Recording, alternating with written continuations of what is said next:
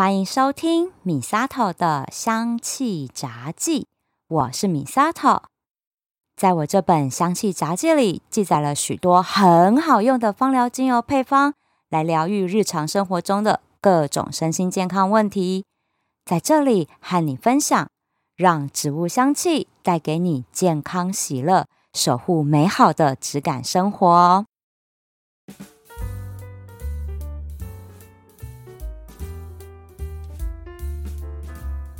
最近看电视啊，一直看到带状疱疹的教育宣传短片，我就想说，嗯，这个病也不是新流行的啊，从勾扎时期哈，很久以前就有了，那怎么最近会一直大力宣传呢？一查啊，才知道，原来啊是有很多新冠肺炎的确诊患者在康复之后呢，因为免疫力还没有恢复，就很容易诱发带状疱疹的发作。所以啊，政府才会大力做宣传。唉，这个疫情哈，其实也没有趋缓，每天呢也都还是两三万人在确诊。我身边就已经开始出现重复确诊的朋友了。只能说哈，免疫力不够，真的很容易被细菌、病毒给感染的。那今天我就来跟大家聊聊带状疱疹究竟是什么，而且还要破除一个迷思。也就是俗称皮爪皮蛇的带状疱疹，在身上长一圈，真的就会致命死人吗？我相信很多人有听过这个都市传说吧。今天就来认真跟大家解这个谜团。那当然也会和大家分享，怎么样运用芳香疗法来调理带状疱疹，来照顾健康。我们先来说说啊，带状疱疹是怎么来的？带状疱疹呢，它是由水痘病毒引发的疾病，没错啦，就是小朋友们会得的那个在身上长满小水泡的水痘，就是这个水痘病毒和带状疱疹都是同样一只病毒搞的鬼，只是呢，我们人第一次发作的时候，它会出现水痘的状况，我们叫它水痘，但是等到复原之后，这个水痘病毒它会潜伏在人体。等我们长大成人，因为免疫力下降，水痘病毒就会再一次兴起作乱，导致发作。那这个发作出来的症状呢，就会是带状疱疹了。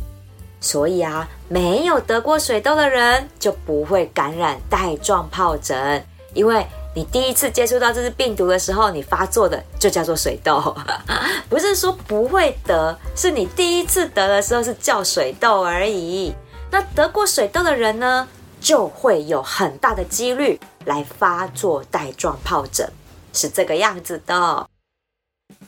这个水痘病毒哈，它蛮厉害的，因为它第一次进入人体之后呢，会先在淋巴结里面复制，然后变成很多很多只病毒之后，开始进入到肝脏、脾脏，再侵犯到全身，让全身的肌肤都出现水泡和红疹。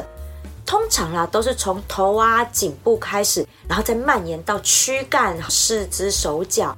然后这个水痘病毒，它通常都是找十二岁以下的小朋友传染发作的。哦，我就印象超深刻。以前呢，我上幼稚园、小学的时候，只要班上有同学得水痘，哦，其他同学通都会被传染。但是我就躲过一劫了。你们知道我长水痘是到什么时候吗？我到国中才长水痘啊，那就是被我弟传染的，害医生都笑我说：“哎，你很晚发育耶。”我就很生气。但是哈，水痘也有一个都市传说哦，这个就是真的，那就是越晚发作水痘，病况越严重，这个是真的。因为啊，以前幼稚园、小学的时候，同学们啊发了水痘之后，休养一两天其实就好了。那我弟呢，是到小学三四年级发水痘。他其实也就是休息一天，吃个药，然后就活蹦乱跳了。我到了国中发水痘，哈，我发高烧也就算了，整个脸啊、脖子啊、背后全部都长满水痘，超痒、超不舒服的。然后你又不能抓，因为我妈说，万一抓破了会留疤，脸就破相了。我只能忍耐啊，我就忍了三四天。这真的是我人生中请过最长的病假，就是出水痘哦，那真的是坐也不是，躺也不是，然后又痒，你知道吗？然后好不容易真的才康复哈，就是要看医生吃药。那当我们人体呢出过水痘康复了之后，这个水痘病毒它完全不会从体内消失，没有，它超狡猾的，它就会跑到脊椎的背根神经节里面，永久的潜伏在里面。所以水痘病毒是完全没有办法从我们人体中消失的一只病毒，它就潜藏在这个神经节里面，等到我们人的免疫力一下降，它就会重新复发，然后变成带状疱疹发作出来这样子。那带状疱疹呢，我是没有发过啦，但是我爸发过一次哦，我印象很深刻，因为他那是在疫情前一两年那个时候，那有一天好天气嘛。我爸就和他的好朋友们去爬大屯山啊，因为 我爸平常就没有在爬山的人呢。虽然大屯山哈爬起来很轻松，但是那个长长的楼梯真的也爬得够呛了。我老爸也就是因为他累过头，我爸当天晚上回家就发皮爪，台语叫皮爪，就是带状疱疹。他说他全身痛哦，痛到睡不着啊。我妈也不知道该怎么办。一直折腾到隔天，然后才去看医生。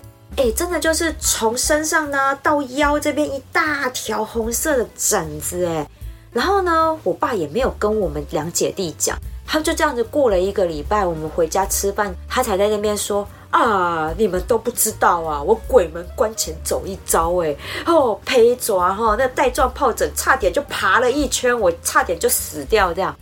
哦，我真的是吓坏了，老爸。”真的，胚爪不用爬一圈，也可能会引发大病，好吗？这个不是开玩笑的。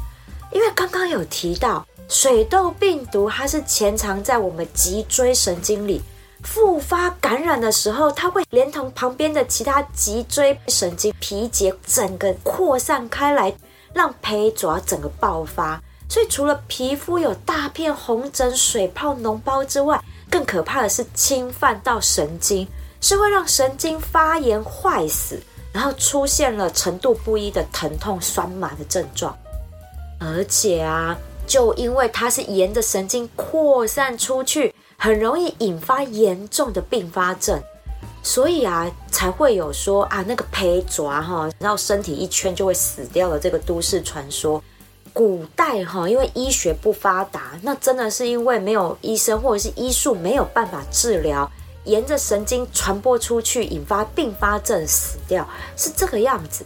但是现在医学发达了，得培爪哈是不会致命啦，但是也不能掉以轻心的，因为延误就医就很容易留下后遗症。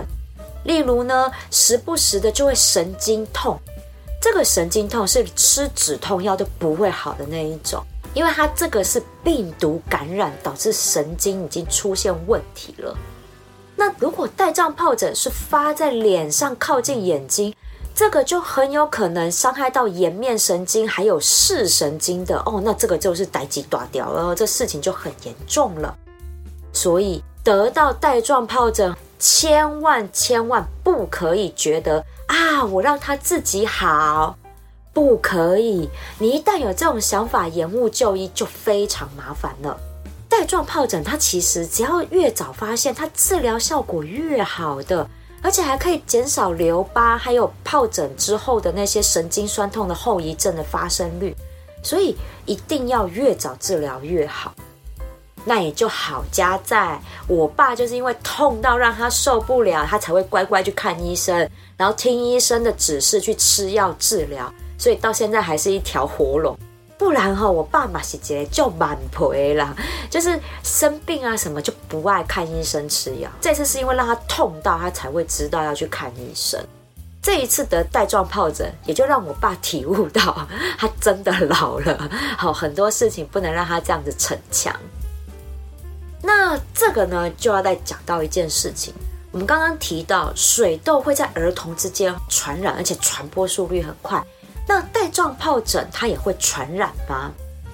其实也是会的哦。我们就这样想，水痘病毒呢，它其实传染率非常高，像接触到水痘的患者的话，基本上你有八成都一定会中标。所以医生有交代，出水痘的小朋友呢，必须尽量居家隔离啊，到水痘全部都结痂了，那这时候它的传染力才会降低，好了再去上学。但是啦，因为现在的政策哈，出水痘也没有像新冠肺炎一样要强制居家隔离。那以前小时候啊，像我们爸妈都比较要求功课嘛，所以为了上课进度不要落后，通常都只有休息个一天就回去上课。那就这样子啊，小朋友就一个传一个，一个传一个，全班都轮流出水痘，有没有？那我是完全没有印象，说我小时候有没有打过水痘疫苗？但是现在已经有水痘疫苗了，小朋友都可以接种，就可以降低感染水痘的风险。真的，只要感染水痘，这个病毒就会一辈子潜藏在身体里面，化作胚爪，哈，伺机而动的。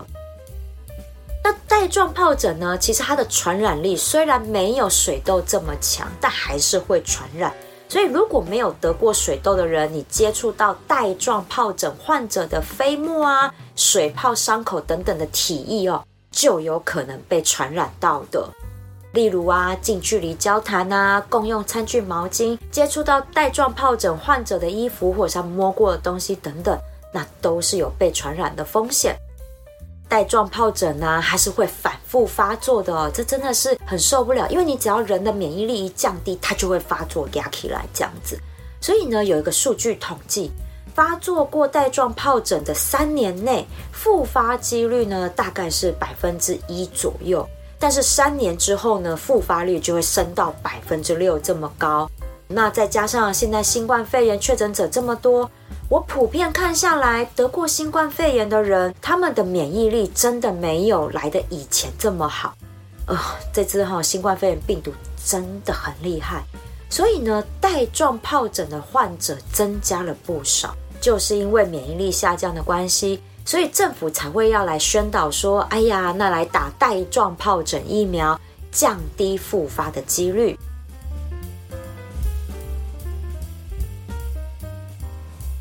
我呢，哈，我虽然没有得过带状疱疹，但是我有得过一次嘴巴嘴角边的唇疱疹。这个哈，应该也有蛮多人有得的，对不对？还有啊，我之前有特别录过一集节目，就是讲我的手哈，到现在都还会有反复发作的汗疱疹。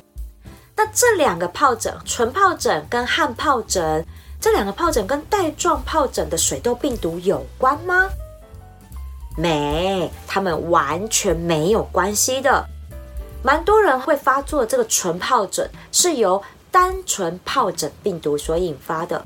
这支病毒呢，多半都是诱发在皮肤啊、黏膜组织这些地方，所以不只是嘴角哦，生殖器也会感染的。不过哈，这个单纯疱疹病毒，它的病毒力没那么强，不用看医生，它也会自然痊愈的。但是这支病毒也是一样，它会潜伏在神经里，等到人体的免疫力一降低，它就会再度发作。所以这也是哈唇疱疹它也会反复发作的原因。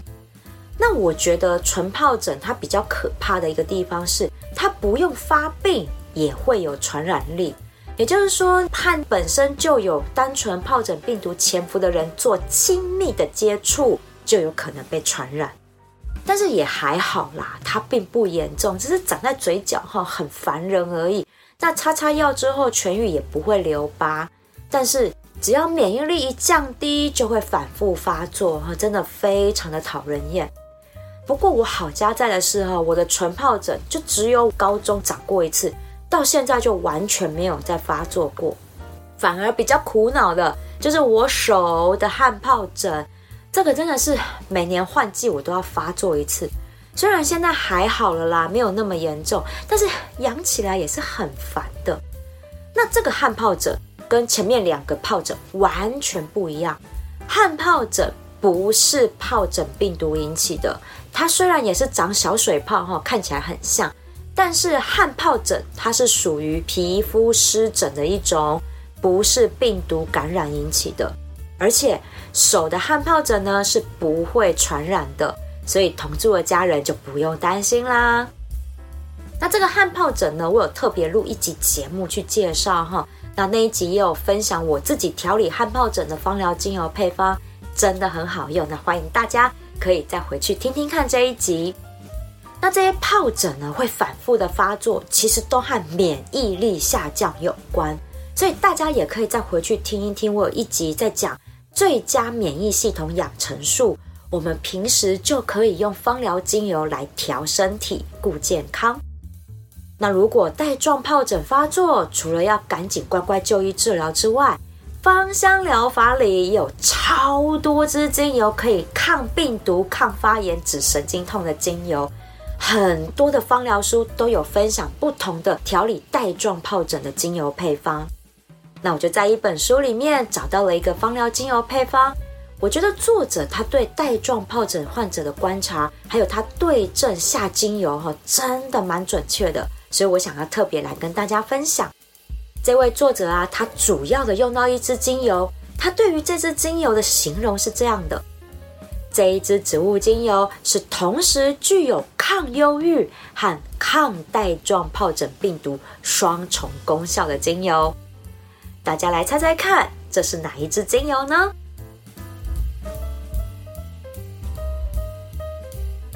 答案就是佛手柑精油啦！啊，这支木村拓哉香气的精油又出现了。哎，真的哎，佛手柑精油应该在我的调配的配方里面出现几率应该有前三名吧。之前呢，很多集节目在讲到跟心灵相关的一些主题，调整心理和情绪的精油配方，我几乎蛮多都是有用到佛手柑的。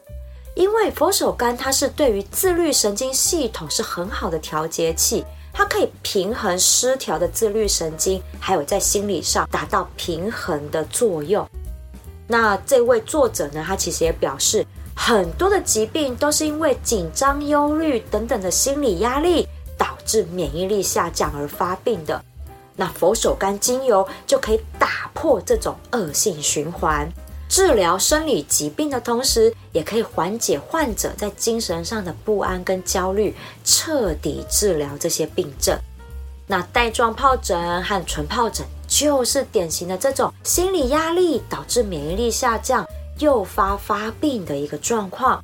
那佛手柑精油它可以有效的抑制这两类的疱疹病毒，所以非常适合这一类的人作为日常保养用的精油，保持好心理健康，身体自然也会健康的。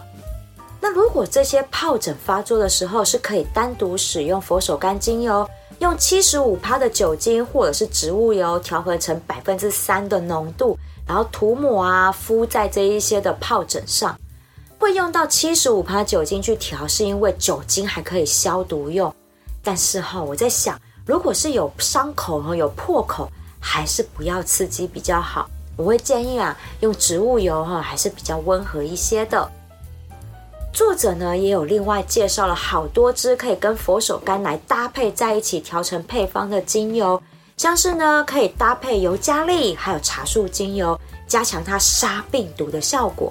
那绿花白千层还有胡椒薄荷也都是非常好的抗病毒的精油。考虑到这些精油彼此之间的协同和互补效果，另外一本芳疗书上面就有推荐缓解带状疱疹和纯疱疹的精油配方。就可以用佛手柑精油加绿花白千层加胡椒薄荷来搭配。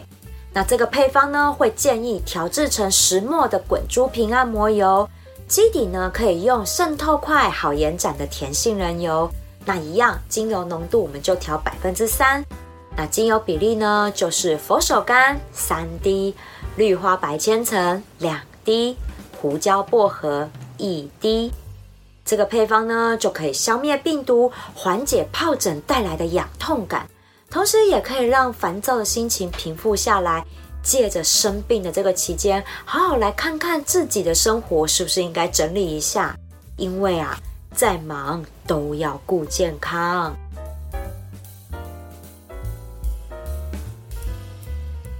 这个胚爪哈带状疱疹真的是让人闻之色变。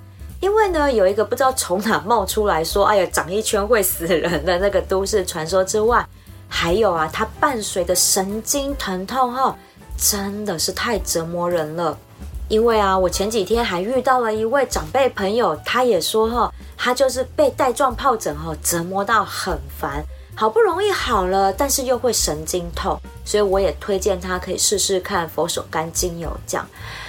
但我也建议啦哈，尤其是老人家或者是你是新冠肺炎确诊的人，真的平常就要照顾好自己的免疫系统的健康。真的哎，因为我爸那一次哈，真的很吓到我了。他还拍照片给我看，那真的是从这边长到这里嘞。因为那个时候我也才刚学芳疗，我也不知道怎么样用芳疗来照顾他。那现在呢，学了比较多了，那我就调好了好几个精油配方带回家，然后我就会叮嘱他们老人家说：“哎，你们在拜拜拜神明之前哈，要先点精油哦，用香香的精油供奉神明哈。” 我跟你说，跟老人家哈一定要用这一招，因为他们才会记得要熏香精油，不然的话，只是教他们熏，他们根本就会忘记。所以要跟他们讲，在拜拜的时候哈，就要先熏香精油哦，好才可以拜拜。这样让他们在拜拜哦，在那边念祈祷词的时候，就可以嗅吸精油的香气，去保持健康。这个是哈我用来对付我们家那两老的一个方式。也和大家分享。那其实啊，话又再说到新冠肺炎，我真的觉得新冠肺炎应该就就是这样子了啦。那口罩的禁令其实也在逐步的解封。我在想哈，我确诊哈，应该只是迟早的事情。但是不论如何，我们真的都要照顾好自己的免疫力，这才是对抗疾病的根本方法。今天的节目，欢迎分享给被带状疱疹还有纯疱疹折磨的亲朋好友们，用植物香气放松紧绷的心情，好好照顾自己的身心健康。喜欢我的节目，请记得按下追踪订阅，回馈五星评价或按个赞，给我一个鼓励吧。如果想要赞助我一份好吃美味的 scone 司康啊，我最近真的爱上它，好好吃哦。那如果想要赞助我一份司康，支持我继续做节目，我希望你可以把这笔钱留下来，到我的芳疗品牌相知相惜逛逛，把健康带回家。米萨托的香气杂技，我们下次聊喽。